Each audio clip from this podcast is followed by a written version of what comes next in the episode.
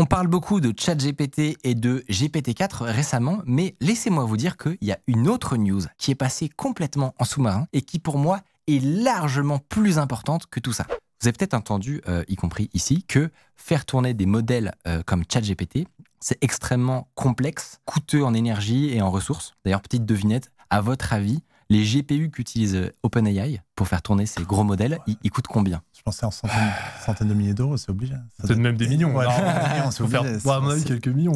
C'est colossal. Alors, un GPU euh, qu'utilise OpenAI, c'est notamment le A100 de NVIDIA que vous pouvez acheter pour la petite bagatelle de 20 000 euros pièce. belle bête quand même, voilà, qui a notamment 80 gigas de, de mémoire vive. Sauf que, évidemment, un seul ne suffit pas du tout mm. euh, pour contenir euh, ce, genre de modèle, puisque GPT-3, par exemple, ça fait 800 gigas. Et mm. donc, en fait, il, doit faire des clusters de serveurs pour pouvoir faire tourner ces modèles-là. C'est pour ça que on pensait qu'au moins pour un certain temps, c'est des services qui resteraient la chasse gardée de quelques entreprises et qu'on aurait toujours euh, à avoir leur filtre de contenu, par exemple, que voilà, si vous construisez un business avec ce genre d'outils, ce qui est le cas d'une startup sur deux en ce moment, euh, et ben, vous serez toujours très dépendant. Il faudra payer des frais importants d'API.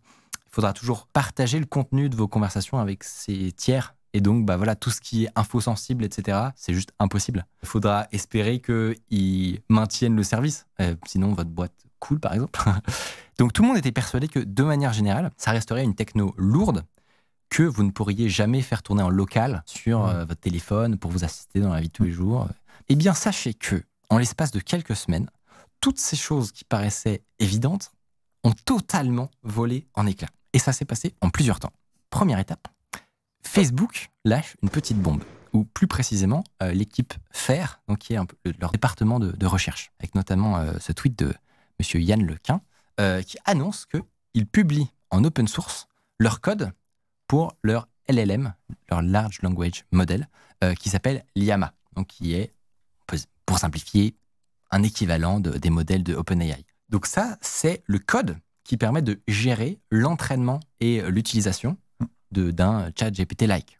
Et l'objectif, quand il publie ça, c'est de permettre à l'ensemble de la communauté euh, scientifique de comprendre mieux comment ces outils marchent et, de peut-être faire avancer justement la recherche et permettre à n'importe qui d'avoir un peu les coulisses de, ces trucs qui paraissent un peu magiques. Mais ce qui est le plus fou, c'est les performances qu'ils annoncent. Ce que vous voyez à gauche, c'est le nom des différents modèles les plus connus qui existent. Donc, vous voyez GPT-3.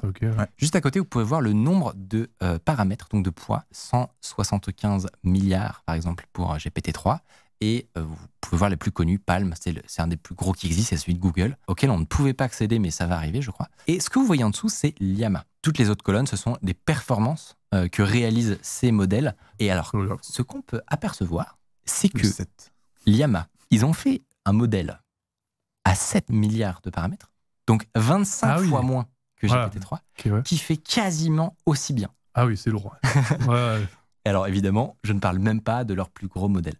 Donc c'est une dinguerie. Et donc moi, je vois ça, je suis évidemment extrêmement hypé. Je vois que c'est open source, tu vois. je me dis, et si je l'installais sur mon ordi? Voilà pour tester, on a envie de faire ça. Sauf que euh, j'ai quand même vite déchanté. En gros, si vous connaissez un petit peu comment ça, fonctionne, là, ce qu'ils ont partagé en open source, c'est le code qui permet de faire l'entraînement et d'utiliser les modèles. Mais eux, donc toute la puissance de calcul qu'ils ont, euh, qu'ils ont utilisé pour faire l'entraînement et pour à la fin arriver à ce qu'on appelle communément un modèle qui est euh, l'ensemble mmh. des, des, poids, du coup, c'est un très très gros fichier, très lourd, qui contient le cerveau, on va dire, de, du, du, modèle. Ça, ils ne le mettaient pas à disposition, en sachant que obtenir euh, le poids, les poids, c'est ça le plus, galère, hein, souvent. Et du coup, j'étais vachement déçu. Tu vois. Ma déception n'a pas duré parce que il s'est passé une dinguerie il y a à peine une semaine. Sur un petit forum que vous connaissez peut-être qui s'appelle 4chan, quelqu'un a fait un post où tout simplement il donne un lien torrent pour télécharger l'ensemble des poids des équipes de Facebook. Et du coup, on peut voir dans son dossier de téléchargement que en tout ça fait 200 gigas. Sauf que c'est pas non plus joué c'est pas si évident de faire tourner le projet, il faut le bon matériel, etc. Sauf que il y a un gars qui s'est amusé à réimplémenter le code de Facebook en C++. Il a sorti ceci, llama.cpp, et qui permet à n'importe qui de faire tourner les modèles euh, de Llama. Et notamment, c'est parfaitement supporté sur Apple Silicon. Ce qui veut dire, mesdames et messieurs, que je, je vous propose de faire une petite démonstration là, Allez, maintenant, on est chaud. Chaud. ensemble Allez, vas-y. de ce petit bijou. Ça tourne sur le CPU, donc voilà, il n'y a pas besoin d'avoir une énorme carte euh, Nvidia. Là, je, la preuve, j'ai juste mon Mac. Et tout simplement, on a une petite fenêtre de terminal et on peut parler avec notre propre assistant virtuel. Et donc, euh, bah, je peux lui dire euh, ce que je veux. Voilà. Hello. How are you? Fine. Voilà, bon, Jusque-là, ça va. Give me 10 ideas of YouTube videos about cybersecurity. Est-ce que c'est comparable à ChatGPT en termes de, de performance, de résultats, de, de pertinence ou pas? Alors, c'est là où tu vois que là, j'ai pris le modèle le plus petit parce que j'avais pas beaucoup de temps avant l'émission. Ok. Mhm. Et du coup, il fait une réponse euh, qui. Attends, Ouais, qu'est-ce qu'il dit? Elle Ouais, là, ça convaincant, encore. là. Attends. C'est sur YouTube. Ah, bah là, il me Ah, il prend- carrément. Ah, Et on voit barres. carrément les vidéos. Et ça, c'est drôle parce que normalement, actuellement, ChatGPT vous donnera pas des liens. Par exemple, Copilot, etc. va éviter, voilà. il- il- tous les, beaucoup de modèles de GPT-3, ils, Mm. ils détectent ce genre de trucs et ils les donnent pas. Et là, c'est pas le cas. Donc, c'est Mm. une des conséquences, c'est que tout ce qui est filtre, ça n'existe plus. Donc là, c'est le modèle le plus petit. Comme vous voyez, je pense qu'il il peut, être, euh, il peut être amélioré. Euh, Il y en a qui sont euh, encore plus gros et tout. Mais le fait que j'ai Ouais, un assistant de type Mm. GPT-3 qui tourne en local, local. ouais, c'est fou, c'est fou. Le, le temps de réponse n'est pas très long en plus, donc ça Le veut dire que ça coûte pas. euh, est pas long. Et, et vraiment, ça tourne sur mon MacBook. Quoi. Ouais, c'est un délire. Mais le plus fou, c'est ce qui est à venir. Parce que une fois que ça, c'est dans la nature, on peut faire ce qu'on appelle du fine-tuning. Ça veut dire que Mm. tu vas lui fournir, j'en sais rien, euh, l'entièreté de la documentation ça, de, ta, de ta boîte, par exemple. Et lui, il va devenir expert de ton projet et il va pouvoir répondre vachement bien à tout- toutes les questions de tes utilisateurs. Génial. Et historiquement, c'était un peu galère parce qu'il fallait payer OpenAI pour qu'ils spécialisent leur modèle à eux. Euh, ça coûte très très cher, ça prend beaucoup de temps et ça marche pas si bien. Alors que là, tu peux le faire localement, ta version ultra optimisée pour une tâche très précise de, euh, de ton propre GPT-3. Donc le futur va être fou. Et pourquoi je dis que le futur va être fou? C'est pas juste que c'est méga cool et que tout le monde pourra avoir son propre assistant vocal sur son ordi. C'est pas ça.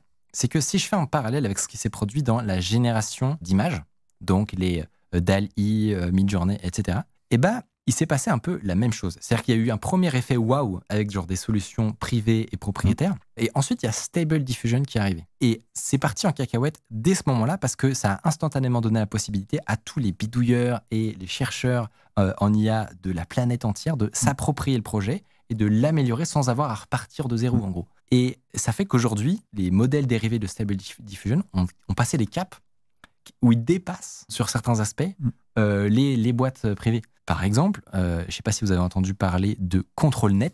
Donc c'est un sous-projet lié à Stable Diffusion, avec notamment ces petits chiots très mignons, qui permet en gros de conditionner le résultat de la génération d'images. Donc en entrée, on peut lui fournir comme Un un modèle, brouillon, ouais. exactement, Ouais, ouais. ultra simplifié, qui va ensuite conditionner la création de l'image. Et donc beaucoup mieux contrôler ce qui va être généré, et générer beaucoup de versions euh, qui se ressemblent et, euh, et pouvoir itérer comme ça. Évidemment, je vous ai montré tout mon enthousiasme, et ça va permettre énormément de choses méga cool.